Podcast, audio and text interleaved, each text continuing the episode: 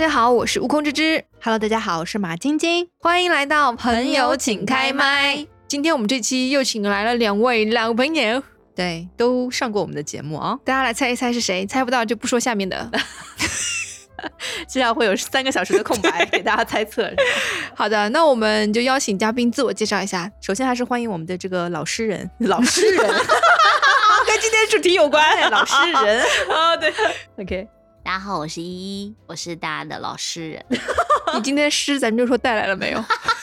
那今天是同一天嘛？哦，今天是九月十号，九月哦十号，诗还是没有带来。对的，没问题。我觉得大家可以把这期待值稍微吼一吼啊。好的，好的，没问题。那我们有请第二位。大家好，我是大猫虎虎。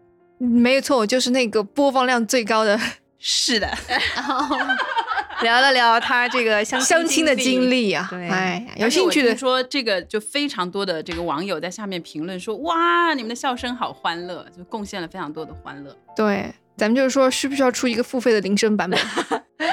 流量密码，流量密码啊，好。那我们今天请两位老朋友来干嘛呢？就是今天嘛，九月十号教师节，所以我们可能会来聊一聊那些年给了我们 turning point 的老师们。对啊，对，让我们来感谢一下我们的就是老师，也来回忆回忆那些有趣的过往。呃想邀请大家嘛，先分享分享让你印象最深刻的一位老师，然后、呃具体聊一聊你跟他的故事，好不好？那我们先请大猫虎虎开始吧。哎，首先我要想，我自己就是一个持正未上岗的老师。嗯嗯，我是师范毕业的、嗯 s u p p o s e 应该是去教英文。哦，但是为什么我不想当老师，而且这么深恶痛绝？就是我觉得跟我自己的学习经历有关系。嗯我自己非常不喜欢被束缚的这种感觉，跟被教导的感觉。就我喜欢更有这种启发性的那种课堂，所以我要我我让我提到一个这个印象深刻的老师，我觉得这个叫 turning point，嗯。就是在我高中的时候，嗯，就我从小到大，不能说到大啊，就是从小开始，我是一个品学兼优、德智体美劳 全面发展的学生啊，我所有的东西都还挺好的。然后呢，但是我的那个转折点是在我的中考，我中考没有考成功。所以我本应该去，不能说本应该吧，就是所有的人都会觉得我应该考重点高中是没有问题的，嗯但殊不知，就是考得很烂，就到了一个很普通、很普通的一个三流了，可以说嗯三流的高中。然后从那个时候开始，我就觉得就已经放弃我的人生的感觉啊。但是呢，在高一的时候，其实就吃老本嘛，就是学习能力还不错，所以一切都还 OK 啊，在学校里都是那种特立独行。然后自己呢又是班干部嘛，又是班长，所以好像也没觉得什么。直到高二，高二的时候，我碰到一个老师，我觉得就现在看来，我依然觉得他不能说他迂腐吧，但是我觉得他是一个过于传统且谨小慎微的人。啊、我有一次呢，是因为我的成绩一直都很好，所以呃，老师一直觉得说这个是一个很稳定发挥的一个一个同学。直到有一次期中考试的时候，我考得很不好，但其实是没有理由的很不好，就纯粹是发挥的，就是没有考好。然后老师可能会觉得有一点点问题。然后当时高二嘛，大家都知道，其实就是很多的年轻男女们就已经开始 相聚在这里。就心里已经有那种悸动了，对吧？然后我们班有很多的那种年轻男女，就是会开始谈恋爱啊，而且呢，就是我们当时的那一个学校非常有趣，虽然是一个高中，但是我们当时是那个公安大学的大一的新生，都是在我们那个同一个高中上课。嗯啊，所以校园里面经常可以看到非常非常帅，然后穿着制服那些，年轻的肉体，对对对，啊他那个时候也是年轻的，就你知道吗？就是那种制服诱惑，就真的是有道理。就他们那个怎么讲呢？就是我们都是感觉土了吧唧的一些，就穿着校服，对吗？就是运动服，但人家穿的是那种板正的就完全是西装打领带，然后拎一个公文包上课的。然后我们都在操场上那么乱七八糟，人家就是进一个食堂，就去食堂的路上全部都是排队就排队，然后就那样方阵这样过去，就是哇！但真的穿制服的男生真的很帅很帅。哎，那你那你现在看那个西湖边这些走方阵的，年龄已经不一样了，阅历不一样，打扰了。所以当时就有很多的女生，就是哦，啊、有很多的女生其实都是跟啊、那个那个你没有动心，有啊，但是你没有行动，我还是很成熟的，我觉得这些都是浮云，，嗯，你看上的是哪个班的？默默的啊。好，所以超哥就是听一下，哪个班？我帮你探索一下。所以呢，当时其实我们班的那个就是恋爱风还是蛮丰盛的，就是在私底下。但我估计啊，我的那个班主任呢，他心想，可能我也是同样的原因，啊所以导致我的学习就一下子就下来了嘛。但他做了一个我觉得我怎么都想不到的一个行为，就他把我爸叫到办公室。哇，这个喊家长是让我，你们有被喊过家长吗？没有哎，我从小就是我的家长被老师叫过去，全部都是去做这种叫做成功分享的，就要分享一下小孩子为什么教的这么好之类的。但是这一次我爸被叫过去，就是要来看一下我的成绩为什么这么差，是不是很奇怪？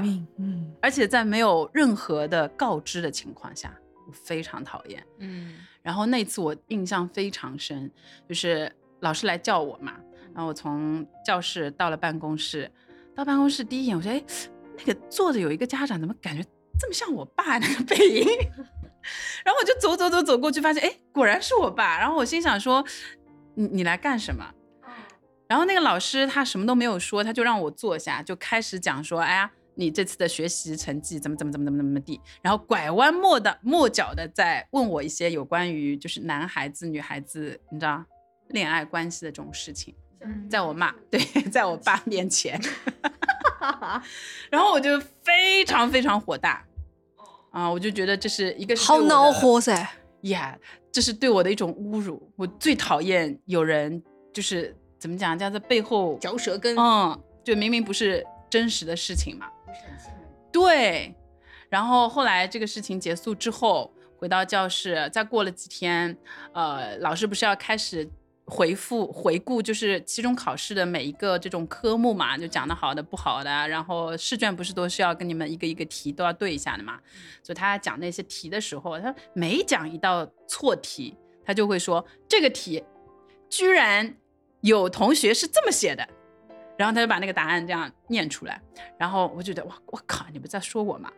因为我我的那个答案就跟他很像，你知道吗？然后他讲讲讲，再讲一题，再讲一题错题，他就说。我都不知道为什么还有人这么写，然后又叭叭叭叭叭念一下，然后一看，我靠，又是我写的，就那种感觉。就我觉得可能他正好是凑巧，可能就真的错的人蛮多的，但因为我前面的那个经历，我就把那个套上去，我觉得你针对我，嗯，然后我就站起来，把那个试卷给撕了。嗯，是不是最疯狂的一次？对耶，我们那个同班同学都傻了，就觉得哇，班长这么做，嗯，很酷。然后，揭竿起义了，这属于是。对对对对，就带头了。然后老师好像也没有 也没有意料到有这个环节，所以他就是示意让我出去嘛。然后很帅的我就出去了。你那个时候就应该模仿山菜，把桌子一抬，山菜你要干什么？我要拉屎了。然后转脸就走。我觉得当时真的就是我的就最叛逆的时刻啊！从那个开始我就不读书了，就是完完全全的是一个类似的，就以前有有有那种说法，就不是不想好的学生嘛，就嗯对，然后我就跟我们班里面一些不是那么爱读书的，然后很会玩，然后他们偶尔还打群架，然后我就跟这些女孩子在一起。所以我整一个高二基本上就是完完全全的从原来成绩很好到一下子就完完全全在整个年级排名是看不到我的那种。嗯，这是我印象最深刻的一个老师，嗯，改变了我。我觉得如果他要不出现的话，我可能今天可能已经变富婆了吧。你现在已经是了，吗？气死了，真的是。还要怎么富啊？我马上拍桌起义，我要去拉屎。是不是？就一个好老师真的太重要了。嗯，哇，你这样讲，突然让我想到我我高中时候的一个数学老师，就是他经常抢课，就是抢就是各种体育课啊，然后各种把我们喜欢的课都抢掉，抢到直到有一天，我们所有全班同学都说好了，就等数学老师一走进来，我们不是要全部起立说老师好，然后开始上课吗？然后这老师一走进教室，我们所有人叭起立，老师再见，就是欢送他，你知道吗？就全班一起叛逆那，太勇了。对，啊很勇。嗯 所以老师的反应是什么？老师的反应就是，他是真的被气到了，他就把班主任也叫来，然后班主任就大骂我们一通。那说明你们班数学很差啊。可能是我觉得老师可能身上会有一些 KPI，对不对？KPI 应该还蛮重的吧？我觉得他们会是有一些压力的啦，因为这些压力就是确实是 KPI，对就是它是跟你的这个教学的能力结果一样的呀，就是你嗯带的这个班，它的整体表现怎么样？他们没有办法通过说啊，你带的这个班可能有一些这种叫什么能力出众、长相出众，对不对？那只能看说哦，你这个班平均成绩大概是这样的，对不对？然后还有可能是一些重大的校级的活动，比如说是运动会啊、你们班得奖多不多？嗯。就类似的这些东西来看，你的班主任嘛，尤其是哦，我想起来了，嗯。难怪袁湘琴的班主任会带着全班去知书家补课，好的，圆回来了，是真的有 KPI 哎。有有有，我觉得一定是有的。一定是有的。哪怕像现在不是很多都是在提倡什么减负嘛，但嗯，作为家长的我，目前也是感受到是有的。哦，呃，老师们其实自己也还是蛮蛮卷的。比如说你们班的平均分多少，我们班平均分多少，会有自己在比较的。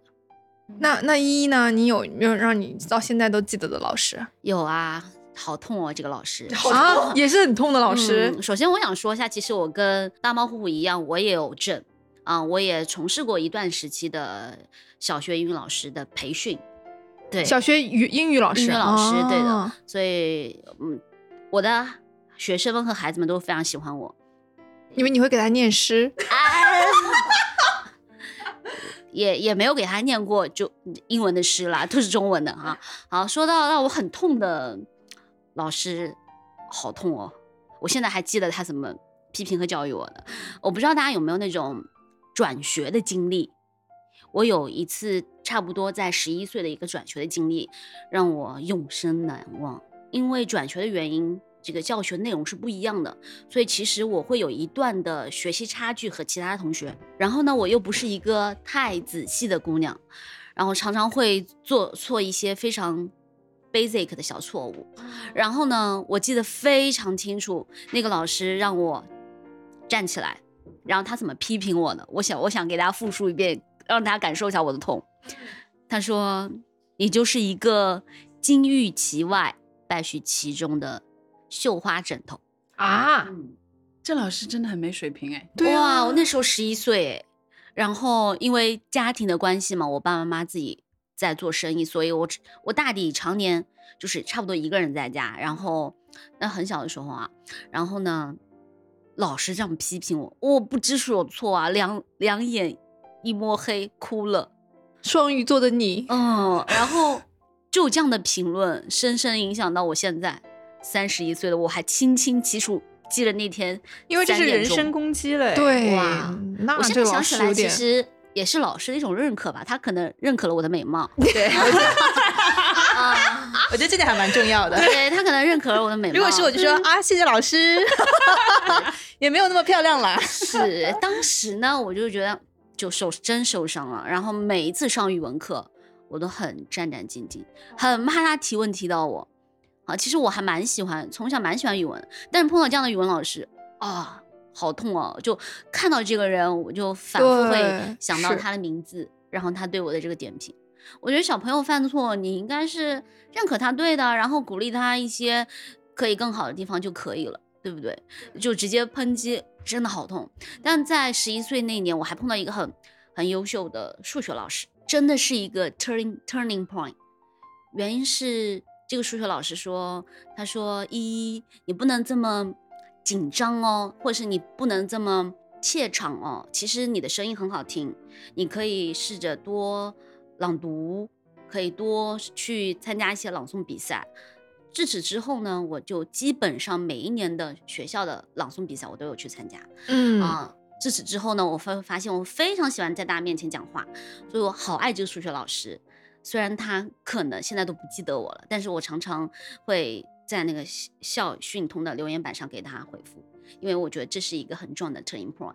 在十一岁那一年碰碰到两个老师，我很感谢后面那个老师给我这样的评论，也也谢谢那个夸我美貌的老师。对，当时小时候真的好痛好痛，我、天哪，怎么会有这样的老师啊？但嗯都过去了。对，是的，所以当老师的人真的，我觉得他们很伟大。有些是家长，你带一个孩子，你都已经要崩溃了。你可能像我们全班，以前我们的班有六十多个人，你怎么能够把这六十多个人都能就是送上正轨，然后咱们这正轨，对不对？送你上去。对，就是我觉得这个还蛮难的。你的一句话可能会影响一个孩子一生，你的一个决定可能就改变了他整个性格。我觉得这个哇，责任好大，我当不了这个老师。对，我觉得这个其实还蛮重要的。就如果我们去看现在的这种小朋友的话，就我记得我以前，我算是一个非常知道自己要什么的小孩，就我从小就知道自己要什么，然后还有会经历这种很叛逆的这种时候。但现在这种小孩，除了我觉得叛逆本身之外，有非常多的这种心理跟精神的这种需求。对，嗯，所以其实对于老师的要求是越来越高的。嗯。啊、就刚刚说到说，就是如果碰到好的一些老师，我自己是在高二那年不是整一个就放弃了嘛，啊，但在高三的时候，我非常幸运的是，接我高一的那个我的班主任又接了我，嗯，我觉得他是我到现在，至少我觉得他是我在那个时候能考上本科，就最务实的，就这个这个这个底线跟要求，他很重要很重要。就是我在高三，然后知道他接接了我，而且他也知道我高二发生了什么。但他这个过程当中很妙的是，他从来不跟我提我的学习成绩。啊，但在高一的时候，因为我也是他的班长嘛，然后我的学习成绩一直都很好，所以他到高三的时候，他没有正面跟我提任何的学习成绩，但是我能感觉得到他是用各种方式在激励我。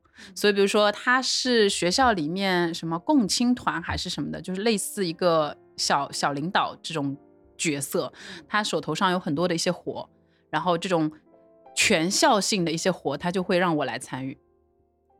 但他不不会去给你提出很高的要求或怎么怎么样，他就会说，哎，你怎么怎么怎么这样讲？所以我就觉得，哦，原来就是你的这个是有价值的嘛，啊，然后在他的帮助下，我的成绩是又上去了，啊，那虽然没有已经回到那种很顶峰的那种时刻，但是至少就是后期高考的时候也没有让我爸爸花钱，否则我要去考那种三本的就需要花钱那种学校啊。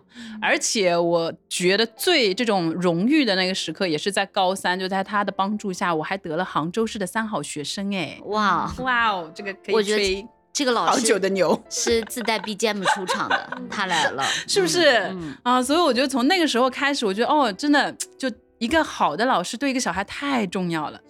但我觉得小孩遇到这样的老师其实还蛮难的、哦，概率很低。嗯，是的。其实我刚刚听到这儿，我就在想，所以学习的成绩会因为你的一些驱动力而有生长吗？就是你觉得就在读书阶段，不是跟智力相关，是跟心理哎这种相哦关的，有是不是？我我为什么后来坚定的选择就是英文？我觉得是当时我们那个年代新东方非常流行，啊，而且新东方的老师非常非常有魅力，对。对不对？对，而我那个时候啊，我是非常不爱读书，但是我每一个暑假我都会跟我爸妈说我要去上海上新东方的课，嗯。就是那种很主动、很主动的。而且这是我在大学里面，大学里我也不喜欢读书，但是唯一一个事情我是每天早上坚持的，就是听口译，就是一边听一边练习我的这个英文。啊，然后去新东方是报了那个口译的课程，啊，然后我们当时的那个老师非常有魅力，就是他在讲台上，因为他自己有非常多的这种实战的经验，对，就他本身是一个非常厉害的，就在行业内也很挺出名的一个同声传译，对，所以他在上课的时候，你知道吗？就是有那种光环。就你看到他，你就觉得除了这个专业素质之外，你就觉得你对于这个职业本身是非常向往的。啊、所以我在大学里面就连着三年，就是从大二开始，就是每一天就是一边听一边就叫影子练习，就是不停的练，不停的练，不停的练。然后这也是为什么我到后期毕业了之后会有一份比较体面的，就是工作。嗯，我觉得它太重要了，就是完完全全是激发了我对于学习这件事情是本能的。嗯，我在讨厌了学习这么多年，十多年。其实我觉得我我印象中，给我印象深刻的老师啊，就是带给我 turning point 的就就是这种类型，就他对自己所教的科目是非常非常热爱的，就热爱到你上他的课都觉得哇，我感觉老师在讲他很喜欢的东西，他可以感染到你。所以第一个影响到我的就是我小学的一个语文老师，他到现在都是宁波市的一个名师。就如果你要上他的课，你可能花个大几万的钱把小孩送到他的那个课堂去学如何写作文。但当时他是我的班主任，所以我特别的幸运。他教语文给人一种什么感觉呢？给人一种哇，我今天要上胡老师的课了，我的天呐！就是我要赶紧把我的语文书放好，我要听听他要怎么讲这节课。就你听到的，就我后来对比起来，我所有的语文老师，他们都是照本宣科式的嘛，就是把课后习题做一做啊，文章的阅读理解写一写。但我们的胡老师不是的。他会告诉你这个作者真正想要表达的可能是什么，你怎么理解，他怎么理解，很好，我们理解的是不一样的，没关系，因为这是我们一起在构建一篇课文，他就会给你这样的感觉，你会觉得天呐，这是一个想象力的课堂。然后呃，作文也是一样的，就是他评价每一个同学的作文，他不是简单的打个分数就好了，他会告诉你，好，你在这里要运用到你的，比如说。呃，你运用到你的鼻子，你闻到了什么样的花香？好，如果你在这个场景里面，你听到了什么，你看到了什么，你要写出来，他就会用这样的方式。然后在当时我在他的这个激励下面，然后我的语文的作文就越写越好，越写越好，他就会越来越夸你。直到有一天，他用一个很很夸张的语气夸我，他说：“哇，我读马晶晶的作文真的是一种享受，我整个人就像被天雷劈了一样，觉得老娘以后是要当作家的人。”真的就是那个时候，我就觉得语文太有意思了。但可惜的就是这样的老师是千里挑一，所以我当我我在上个节目还跟芝芝讲过，我上了初中以后，我的语文老师就没有这种激情，他只关注我的班级的人，那个同学们他们考试考试得了多少分。我只在乎我的同学们，他有没有背背诵那些就是课文，他们的古诗有没有背下来。他不关注你，你对于这首诗的理解怎么样，感受怎么样。所以我到后来到初中就很痛苦，我觉得语文老师不是应该都像胡老师那样吗？我就给他写了封信，我就有跟他讲，我说老师，我觉得我好像不再那么喜欢语文了。结果他给我回信了，就是几天的时间，他就跟我说没有关系，呃，他跟我说学学习可能到后面就是自己的事情，你就。呃，坚定以前的方法，就是把你看到的文章背下来，然后多多输出。我相信老师相信你一定可以把语文学得非常好，就是这样子，就是这样一篇信，对，就让我一直保持着对于文章的热爱，对于阅读的热爱。所以我觉得这个老师是给到我非常大的能量的。他的名字叫胡文杰，如果大家上上网去搜，现在还可以搜到他。哇哦，对，是是可以搜到这个老师的。然后有意思的是，你们知道吗？我妹妹后来也是跟我一样上了同样的小学嘛，然后。呃，有一次是怎么样啊？同班的一个同学问他了，说：“哎，胡老师，胡老师，你知道吗？我姐姐以前是你的学生，当时我已经工作了。”然后胡老师说：“谁呀？”然后我我妹妹就跟他讲了我的名字。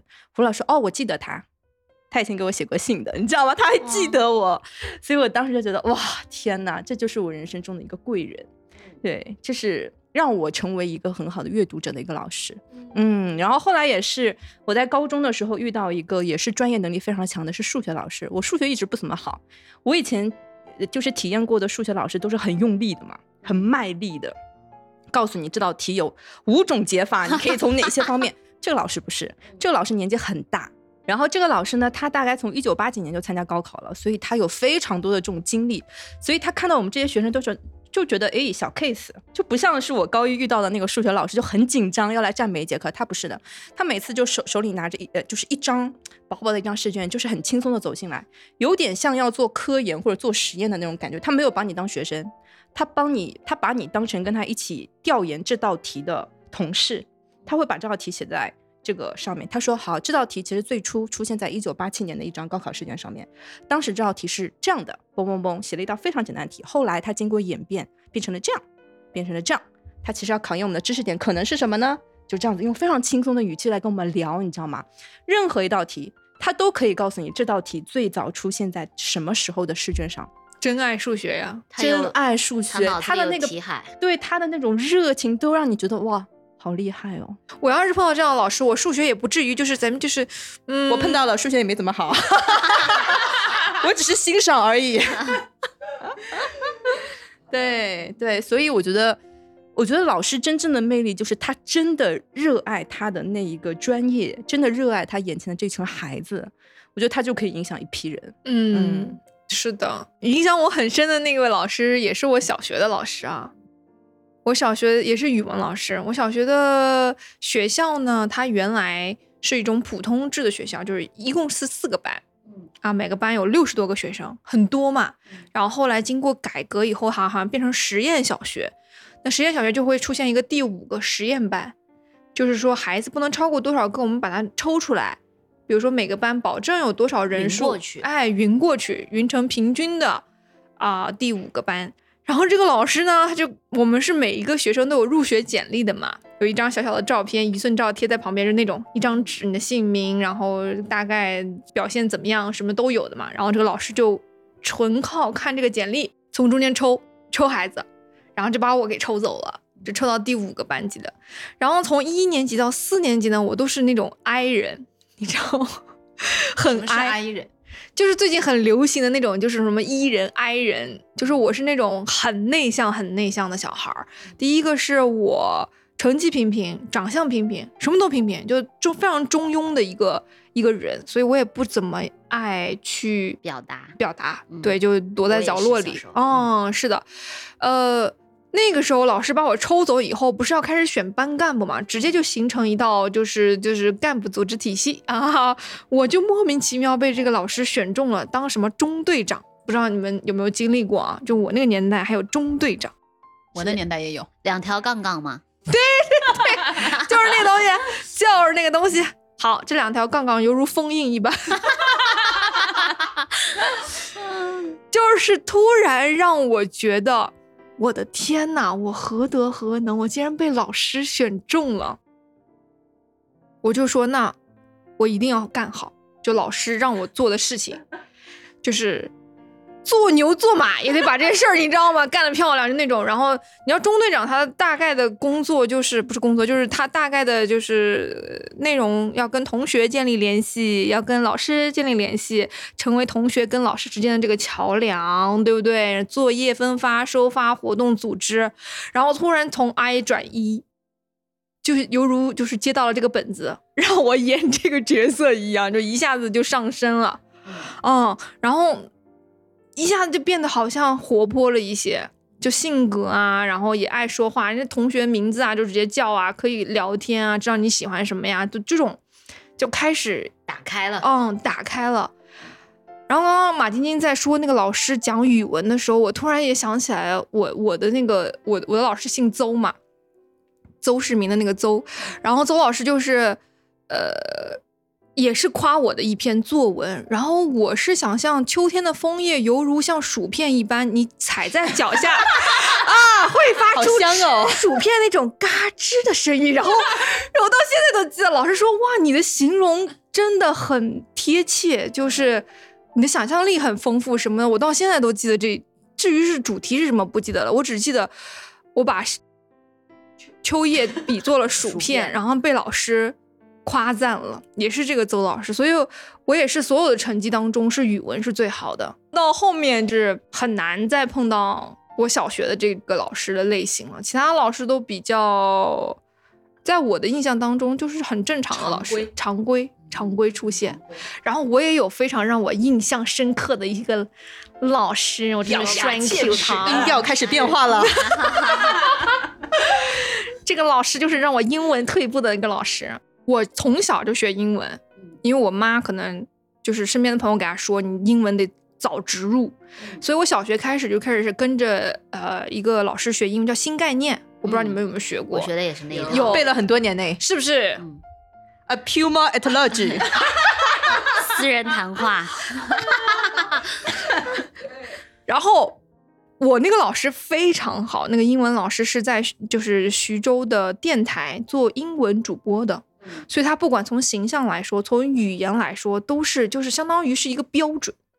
新概念编的不是有一个中国人一个外国人吗？中国人是他的老师哦，啊，是他老师，所以我妈当时就就是把我送进去，送到这个班里嘛，然后开始学，所以我对我自己的英文是很有信心的。小学的时候，那都是一直考考双百八八八八上来的啊。好，那到后面初中的时候呢，我就碰到了这位老师，这位英文老师是我的班主任，照理说你英文应该很好，班主任当到的呀。对，然后我可以形容他的样子，他戴个眼镜，头发油油的二八分，然后胖胖的，白白胖胖，穿个衣服，然后肚子这样挺出来，你知道吗？然后每天就这样皮带系在外面，就这样走路，就有理有气的，跟我原来的那个语文老师，我那个老师书香气息，长得像谁，你知道吗？长得像那个博艺考哦，帅，那种风格，男老师啊，男老师戴了一个眼镜，嗯，然后戴了一个眼镜，然后很高，你知道吗？是那种风格。然后突然转到初中以后，我想说，妈呀，这什么？就是那种感觉，你知道吗？好，然后他呢是在外面开小班儿的，嗯，他要让学生去上花钱去上他的小班儿课，所以基本上他在课上教教的那些东西就是书本上那些 basic 的东西，你能看到的。你想学更多的吗？来上我的小班儿。有些同学家里是做生意的嘛，觉得还付得起，然后就去去报了嘛，就管他能不能那个，就先给老师一个面子啊，是你的班主任啊，就报了，对不对？我们家就觉得不没必要，因为我已经在外面上班了嘛，就没必要在他在这儿再去花钱读。好了，开始给你穿小鞋。让我印象最深刻的时候，我当时因为个子比较小嘛，你知道北方同学个子都比较高，我是坐在第一排的。我这个同桌轮到他值日值前面的这块扫扫这块地，他忘了，这个班主任就让我跟我的同桌一起坐到最后一排去。我说这是他忘了，为什么我要跟他一起坐过去？他说同桌连带制，我到现在都记得，什么同桌连带制，这哪儿的制度规章制度？如果是现在我，你把这个法律条例给我能拎出来，我来看看，要不然我就打幺二三四五，别生气，别生气，哎，过去了，过去了。马上我报警打找工伤，你知道吗？然后初中嘛，然后想说，哦，好吧，那就跟着我这个同桌一起坐到最后一排了。那个时候，其实我们班男生已经很高了，也就已经到一米八几了。初中有一些男生，你知道吗？坐在最后一排，坐在我前面，我压根儿就是这种，你这样这样去看黑板。然后有的时候本身就跟不上，坐在最后一排，那些人又喜欢聊天，那加上他们聊天，就是有的时候 就是乌拉拉的。到最后，我就直接买那个薯薯薯条那种洋葱圈，嗯，你们吃过吗？是上好佳的吗？还呀，绿色的包装，然后餐巾纸铺在桌上，啪把洋葱圈倒在这个桌上，然后边吃边上课，也没人管你哇哦，那是因为没有就没有扫地，就让我们坐后面吗？啊。而且是他没扫，然后他跟我说同桌连带制哦，快去找那个老师。呃，他已经被开除了，所以我现在这么大胆来讲，他因为他在外面就是做小班做小班嘛，学校是不允许的，三令五申，然后我们学生是害怕他给你穿小鞋嘛，他后面好像一直都在开小班赚这种钱，最后被开除了。对，所以我我印象还真挺深刻。然后初中基本上没怎么学英文，因为他的课我就觉得，那他带了你三年啊？呃，到第三年的时候，我们换成了另外一个英文老师，是变成了就是一好像每一个科室都有一个主任，啊是不是啊？不是科室，就是每一个学科都有一个主任的，组长那种，哎，组长那种就变成了那个老师来带，但是其实你已经就是有点荒废了，对，就是有 点那个感觉了。然后反正就是初中中考就没考好，嗯嗯，因为我原来是在嗯就是重点的初中的嘛，你这样就没有上重点高中啊。哎，我们高中也是一个英语组长来带我们的，但他英语水平非常一般呢。就是他就是因为可能教学的时间比较久，因为年纪的原因，就是做到了这个英语组长。然后他上课就是大家网传的那种。好，我们来看一下。好，A 我们都不会选的，对不对？B B 排除了啊，B 排除了。C 哎，没有没有任何选择了呀，我们就是选 C。好，我们现在找个同学来讲一下为什么选 C 啊？哎，就你，哎，同学，哎，就你就你，哎，起来站一下。好，说一下说一下，就这样子。就这样讲可，是这种老师好像也很多哎。非常多。啊然后你们知道他是怎么教语法的吗？你们都不敢相信他是怎么教语法的。他给我们发一本语法书，他让我们默写语法书哦。就第一天早上，呃，早读课默写前三章 Abandon 前三页，他默写的是语法，就是你要把那个书给背下来，是不是很神奇？我背了半天，我都我我其实一直都搞不懂他那个语法在讲什么，所以就学的非常的痛苦。所以我对我对英语就是一直到高中结束我都很不感冒，然后也也一直是吃那个初中的老本，直到我就是上大学以后，跟跟那个大猫虎虎一样，我去上了新东方的一个课。然后我才知道，原来英语要这么上，就是他们会告诉你这个单词怎么记。以前高高中老师哪会教你怎么记啊？你就去记呗，第二天过来默写就好。他会告诉你要把它拆成词头、词尾，这个词头是什么意思？它可以延伸出什么？它最早源源自于拉丁语，然后怎么样怎么样，可以会给你衍生很多，你会觉得哦，语言好有意思。他是来理解那个国家人的思维方式的。你这些东西高中谁跟你讲啊？他只告诉你明天开始默写前三页，就是让我觉得好痛苦。那就很奇怪啊，为什么？为什么体制内的老师会这样子教，而体制外的老师又又不一样的教法？大家都是教英语，为什么？就觉得很好奇。我是觉得可能也不一定是体制内，就我觉得跟这个老师他自己的这种个性是有关系的。就我有很多的好朋友嘛，因为我就是这个读的是这个专业，然后所有班里面可能除了我，还有另外一个同学没有。去做老师之外，其他人不全部都做老师的嘛？嗯，他们身上就是有一种就是被磨坏了的这个是什么？就是他们需要有非常多的所谓的类似考级一样的，就是你需要有很多的。呃，论文也好，或者是说有很多的这个成绩出来，然后你才能评什么评一级、二级之类的。对。然后你要上这种公开课，然后就是会有公开的去给你去评判你的课上的好不好。就我觉得很多时候大家是被迫让自己的这种创造力的那个部分就没有了，就看你能不能挺住。嗯。就是看你真的是是不是很想能熬的啊。就我自己有一个朋友，他。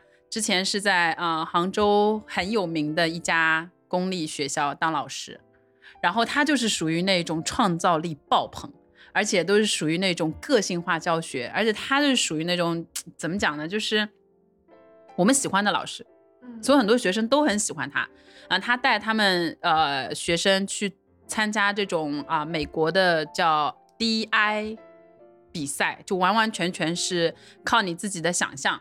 然后要做非常多的一些道具，然后把它做成一个类似的剧，就这种东西，就完全是课外的。但是它非常能考验这些小孩子，一个是这种创造的这种这种这种能力，对。然后他们因为道具要自己做，所以全部要自己去动手，然后还要自己把这些剧给它搞起来，就所以它有很多的这种。额外的，就是在你考试啊什么这种听说读写这种之外的这些东西，就他就做的很好。但 有点可惜的，确实是他在这个学校待了有十多年，但最终也是因为，就我觉得他适应不了这种太现实了体制内的要求。他已经是一个很资深的老师，也是非常受同学家长，其实老师也挺喜欢他的啦。嗯嗯。但是学校有很多的一些东西硬杠杠，还是希望他能够在框框里面跳舞，嗯，所以他后来就觉得自己不行，所以他现在出来了。他出来现在在做的一个是家庭教育陪伴师，哦啊，我觉得这个就非常非常好啊。一个部分是我觉得这是他自己喜欢，而且他把他自己以前很擅长的部分带出来了。然后另外一个部分，就因为我现在是家长，就我小孩现在。老大是新二年级，过去这个一年级就是会让人觉得有一种绝望的这种感觉啊，所以快说出你的绝望。所以呢，哎，我觉得很多可能在在听的朋友们有这种，如果你的小孩是新一年级的话，就是你一定要每一天告诉自自己，就是没有关系的，就是每一个人都会经历这个阶段，就一定不要气出心 心脏病。为什么我要后来？后来我现在啊，我现在是这个邀请我的那个朋友是帮我找到了几名比较好的老师，然后来辅导我们女儿的。而且他的那个辅导不是说只是辅导啊教育本身，就是辅导课业的部分啊。他有老师会关注你的心理状况，嗯啊，然后有老师会帮助你去调你的学习习惯跟学习进度计划。然后会从一系列的这些部分去找到这个小孩的特点，跟他现在卡住的点，所以他们会有一些呃，针对你小朋友的一些这种测试。这个测试也分生理的测试，哦，比如说大脑之类的，因为现在有非常多的小孩都是有一些注意力不集中，嗯，或者是有一些暴躁症，很小就有。哦，所以如果你去这个医院看儿保里面，我们上次去做这个学习能力检测，非常非常多人。嗯嗯，所以其实现在我觉得，除了小孩子自己对于课业本身这个东西很重要之外，我觉得一个好的老师他应该关注到小孩的这种精神跟心理的状况。就所谓的因材施教，我觉得现在对于很多的家长排在首位的，应该都是身心健康吧，对的，对不对？大至少我是吧。我也是我就是属嗯于这种在学校里面或在整一个班级里面，我是希望我能够躺下来的那个家长啊。我在我女儿开学的前面两个礼拜，我就跟我的这个班主任就展开了一场对话，我就告诉他我们的女儿的现状是怎么样子的，她生理上的一些挑战在于什么地方，比如说她鼻炎很严重，冬天的时候就会影响她睡觉。啊，所以她上课的时候就没有办法集中，而且他的这个眼动能是比较弱的，所以他没有办法四十五分钟一直盯着一个屏幕或者说一个黑板上记住很多的东西，所以他反应会很慢。嗯所以如果作业多的话，他的写作就特别慢。那这个时候我就会跟老师沟通，就是基于我们现在的状态跟家里面现在的观察，然后我期望我的小孩他的进步的这个 pace 是什么样的，所以我会跟老师请求说，如果有一些作业我们没有办法很好的完成，我们可能会补做。老师也 OK 吗？妈妈老师 OK 一条线的，老师 OK 耶，我觉得这个点在于，第一个家长可能你需要有这个勇气，嗯，就我我一开始接受我小孩，也不能说接受啊，一开始我从来没有想到这一个地步，就是小孩天生他真的会有一些弱势的。嗯就现在我觉得这种营养啊什么的，对不对？每个人怀小孩的时候都是保持非常标准，甚至是很科学的养法的呀。你不会怀疑你的小孩有一点问题吧？对不对？但我后来真的去做了一系列的测试之后，我会觉得每一个人他的这种发展，就是不管是你肌肉的发展，还是说你真的学习、你的关注度、你的注意力，真的是有差别的。但是一个班级里面，他不可能因为你这一个人的这水平不一样，老师会跟你开出另外一个套餐来，所以这个是现实嘛。嗯啊、所以我觉得就是现在对于我来说，校外的那一个部那个部分是一个很好的补充，就它不仅仅是一个家教，我觉得它不是家教，就是他会跟你的小孩子去做一些这种聊天。然后我小孩在过去的这个没有多久，差不多几个礼拜吧，他表现出来一个完全我们不认识的小孩。嗯，就那些老师来的时候，他会非常关注这个小孩本身这些动作互动大概是什么。就比如说他们一来就看到我女儿门口，就她自己的房房间的门口，他贴了一张纸，那张纸上画了一个大叉叉，啊，然后画几个小人在下面，然后老师就会问他说：“你这个叉叉是什么意思？”然后他就告诉老师说：“这个就是禁止爸爸、爷爷、弟弟入内。”因为弟弟来会吵嘛，爸爸来就会就会压迫他，就不停的会念念念念念，啊、然后老师就会问他，然后他会把这些东西告诉老师。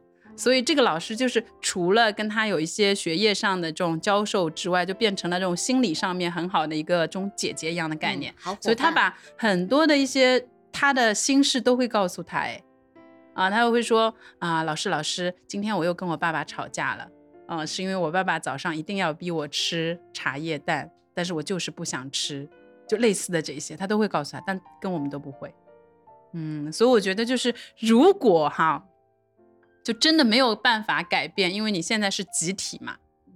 但是你的小孩又很需要的情况下，我个人是非常需要这方面的这种专家的，就不不是广告，我是真的觉得，真的觉得这种对我来说太需要了。尽管我自己以前也是一个教育工作者，但是对待自己的小孩就完全不一样。嗯，所以我觉得，嗯，要是每个老师都像这样就好了。嗯，但他一对一还可以，但一对三十可能又又不一样了。对，不这就是现实。所以就是他们能做到什么叫所谓的因材施教嘛？所以他对于你是有一套的。嗯，这个小孩他的表现怎么样？他的优势在什么地方？弱点在什么地方？他就会制定一系列的这种活动啊，或者说是一些这种学习的计划来迎合这个小孩的特点。嗯但你没办法，你现在如果是一个班级里面现在四十号学生都有的吧，肯定有的，四十多，老师没有办法的。而且我记得我跟那个我们女儿的班主任，就是在一年级我跟她去沟通的时候，她也很如实的说的，她说你们女儿就是是属于非常安静，非常安静，所以我们在上课的时候很难关注到她，她就直接说的，因为太安静了，那没办法，因为注意力基本上都是在那种要么很活跃啊，要么就是确实成绩表现都还蛮好的人，她也蛮蛮实在的。啊，所以我也跟他讲说，我们不在乎就是他有多活跃，我们也不希望说把他逼到好像什么东西都要一下子掌握。就我可以接受他有个慢慢的过程，啊，但是我希望这个部分是学校和家长就是有共同的这种认知的，否则的话，我也不希望老师经常觉得好像我们家长什么都不管、不干预，啊，然后我说我就希望我们的小孩大概是这个样子，嗯，但我又有点。担心跟焦虑是，因为这种也不能一直下去，对不对？你到三年级，毕竟太贵了，对不不对？那不对，我就觉得到三年级、四年级之后，可能很难有通情达理的班主任吧，嗯，对吧？因为大家好像都说到三年级之后，老师会更加抓学业，嗯嗯，所以我有点担心。年级越高，就是对于这个学习成绩的结果就越 care。对，而且我们家对面还住了个学霸，喊过来学霸一起学，一起聊一聊，一起玩。我们的学霸的外婆非常不喜欢我们。为什么？家长是这样的，尤其是越传统的家长，越老辈的家长，就是好的要跟好的一起玩，就不要和就是成绩比较落后的一起家长玩，对吧？嗯大抵是我我我是可以感受出来，我觉得可能是因为我们我们那个邻居他们全家都是老师，哦，嗯，然后小朋友是由老辈带的嘛，就是那种老老师，哎，所以他们其实很有规矩的，但我们家是没有规矩的，所以他可能觉得放在一起会影响他们家的学习。所以听起来其实老师还蛮难做的。嗯，如果要成为一个好的老师，要对自己有要求的话，蛮难的。挺难的，而且我觉得这是一个做久了以后就，我觉得工作都一样。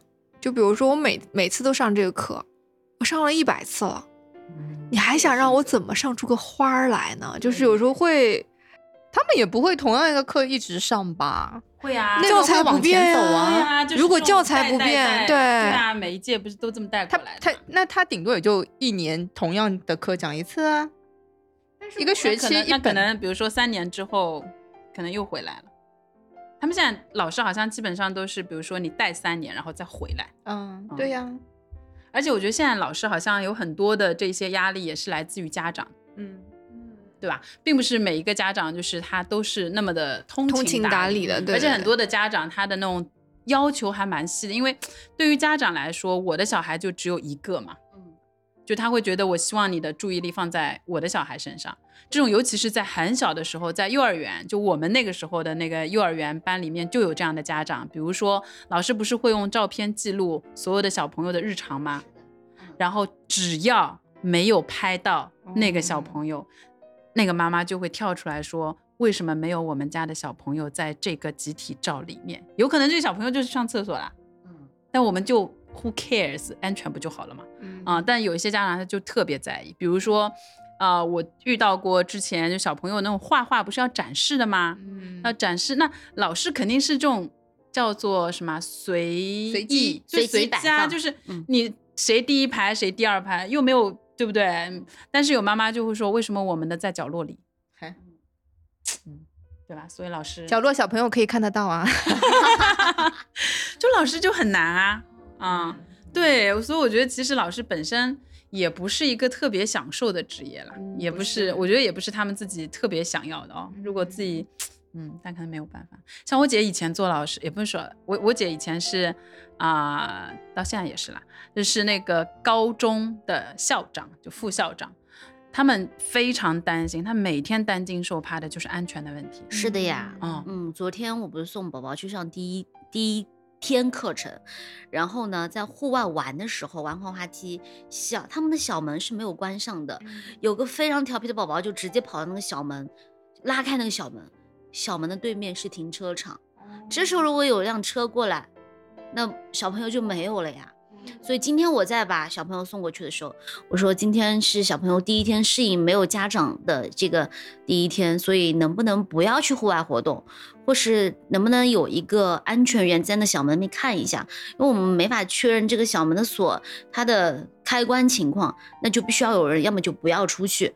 老师也特别好，他说今天就适应的第一天，就肯定是不会出去的啊，所以我也是非常关注到小朋友那个安全是最重要的一一个，其他都无所谓，活着就好啊。依依我觉得不会，她以后一定是一个很会卷的妈妈，她一定很卷。而且会非常的 push。双鱼座的妈妈，嗯，双鱼座妈妈还是比较多愁善感的，对对。以上就是我们的上期节目，如果想听下期，请持续关注哦。感谢大家的收听，如果喜欢我们的节目，欢迎订阅转发，我们也期待着你的留言哦。